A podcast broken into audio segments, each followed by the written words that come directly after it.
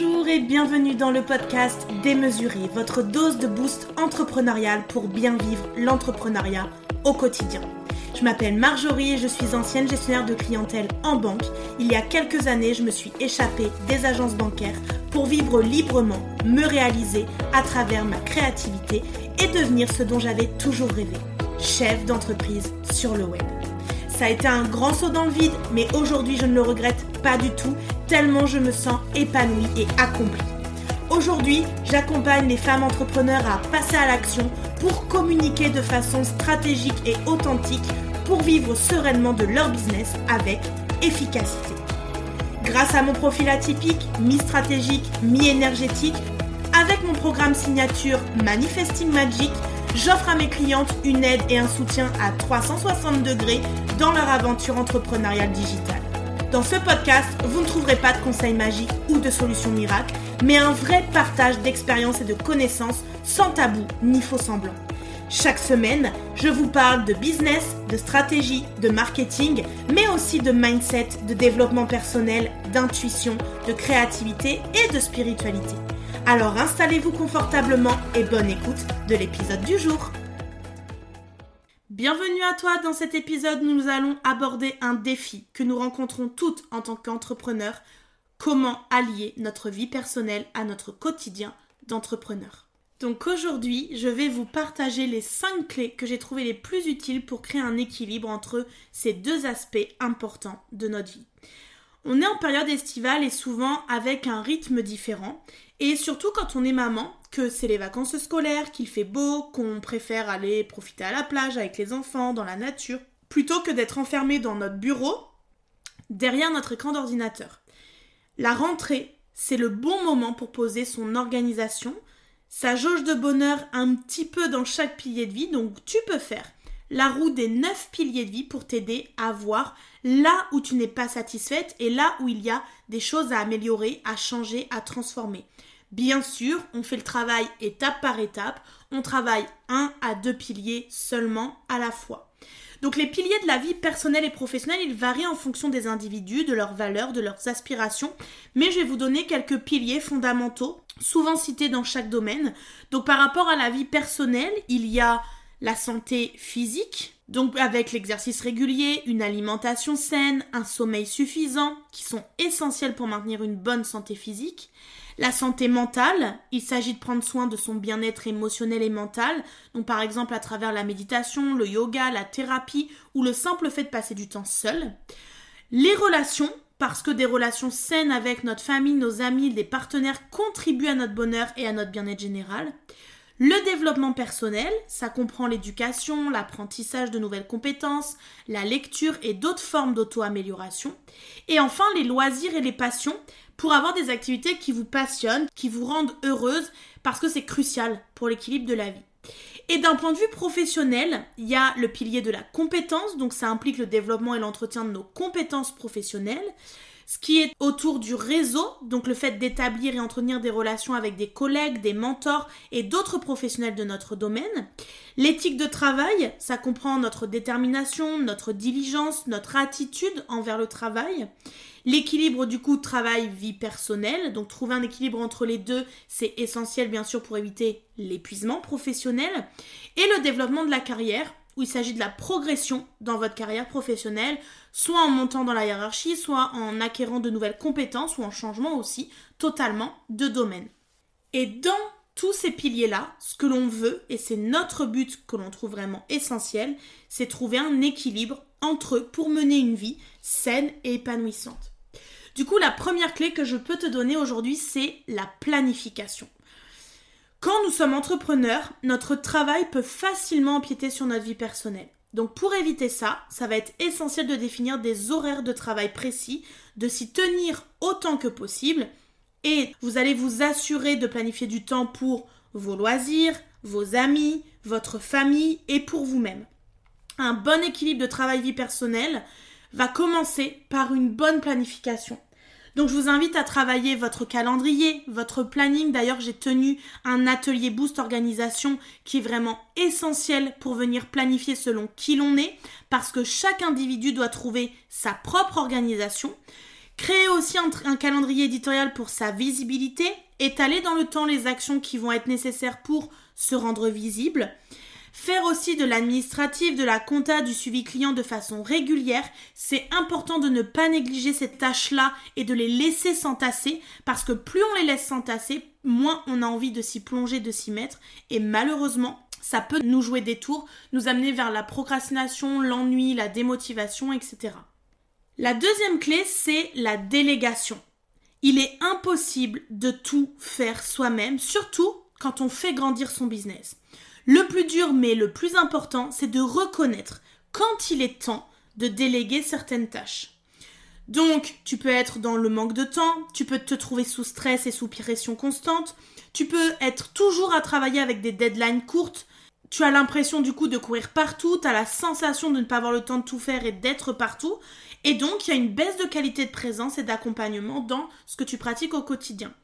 Que ce soit dans votre entreprise où vous pourriez embaucher un assistant virtuel ou déléguer certaines tâches à votre équipe, ou alors dans votre vie personnelle où vous pourriez demander de l'aide pour des tâches ménagères ou de la garde d'enfants, déléguer peut vraiment vous aider à mieux gérer votre temps et à réduire votre stress considérablement. Et d'ailleurs, ici, il y a souvent une question qui se pose, c'est le nombre d'heures qu'on doit prendre, le prix que ça coûte, versus le chiffre d'affaires ou le salaire qu'on va avoir pour avoir cette personne et avoir du temps aussi passé sur notre expertise et la charge mentale diminuer. C'est vraiment un calcul à faire, mais la santé mentale saine n'a pas de prix. Moi, je l'ai vu quand j'ai eu Elio, mon petit garçon. J'ai tout de suite euh, pris une femme de ménage et ça a été vraiment d'une grande aide, d'un grand soutien. Puisque pendant qu'elle était là, ben, je profitais de mon enfant. Je lui faisais le bain, je lui donnais le sein, je pouvais jouer avec lui, je pouvais préparer des bons repas, équilibrés. Bref, ça me permettait vraiment de faire autre chose de beaucoup plus qualitatif et qui m'apportait quelque chose de beaucoup plus qualitatif pour moi mais aussi pour ma famille. Et puis ensuite quand on a décidé d'avoir une nounou à la maison, bah, du coup j'ai délégué aussi certaines tâches euh, dans notre maison, dans notre vie familiale euh, à la nounou. Et donc ça permet de lui donner des responsabilités, ça permet aussi de lui remplir son emploi du temps pour l'avoir sur des grandes journées. Et puis ça permet aussi à moi et à mon conjoint d'avoir le soir des moments beaucoup plus de qualité euh, dans notre vie personnelle. Et puis dans mon business, très vite, comme il a grandi très vite, eh bien j'ai pris des assistantes. J'ai commencé avec une assistante virtuelle à distance. J'ai pas forcément trouvé mon compte. Alors parfois il y a le fait que c'est pas forcément la bonne personne, il n'y a pas forcément le bon feeling, ou alors les tâches qu'on demande sont pas forcément bien exécutées parce que c'est pas son domaine d'expertise. Donc il y a beaucoup de choses à voir autour de ça. Mais après Covid et la solitude du Covid, j'ai décidé d'avoir une assistante en présentiel. Donc j'ai cherché une assistante bah, dans les entourages qui vient travailler avec moi au bureau une à deux journées par mois euh, pour vraiment venir me soutenir dans les tâches administratives, comptables, la création de contenu, euh, terminer des projets que moi je ne termine pas parce que ben, ça fait partie de mon énergie aussi en tant que manifestor. Donc elle m'aide vraiment à aller au bout euh, des choses, mais le calcul est très clair. Ça me coûte de l'argent, c'est un investissement, mais c'est un investissement pour ma bonne santé mentale et ça, c'est essentiel. La troisième clé, c'est la présence. Lorsque vous travaillez, soyez pleinement présente et concentrée sur votre travail. Et lorsque vous passez du temps en famille ou avec vos amis, soyez pleinement présente avec eux. Il y a des techniques comme la méditation, la pleine conscience qui peuvent nous aider à être plus présents dans chaque moment.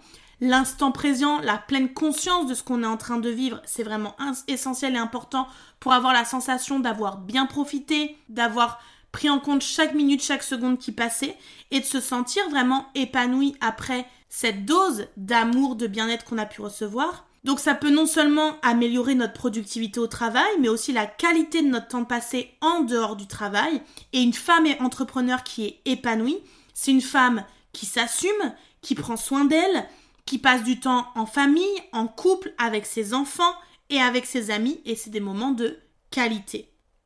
Moi, j'en suis arrivée maintenant à me dire que je préfère avoir une assistante, avoir une nounou, avoir une femme de ménage, peu importe, que ça me coûte de l'argent, que l'on sacrifie peut-être un autre pôle de dépenses comme les loisirs, les restaurants, etc. Mais qu'à côté de ça, je profite pleinement de mon fils, de ces moments où il grandit, de vivre des instants en famille, de partager des instants avec nos amis et d'être vraiment dans ce partage, ces moments de qualité que l'on peut tous vivre ensemble et qui nous font tous du bien ensemble. Et donc dans cette notion de présence, bah, il y a aussi une notion d'équilibre ici, hein. mais surtout de réponse à ses besoins, de quoi j'ai besoin? Il faut écouter qu'est-ce que notre corps a, de quoi notre corps a besoin, de quoi notre cœur a besoin. Et ça nous demande vraiment de nous apporter de l'amour de soi que de décider de plutôt débaucher se dire ok, je vais passer un temps avec mes enfants à jouer avec eux de qualité pendant une heure, plutôt que se dire je vais speeder à faire les courses, je vais speeder à faire le repas, ensuite je vais faire du repassage, ensuite je vais faire du ménage, etc. etc. Et ça nous amène à la quatrième clé qui est le self-care.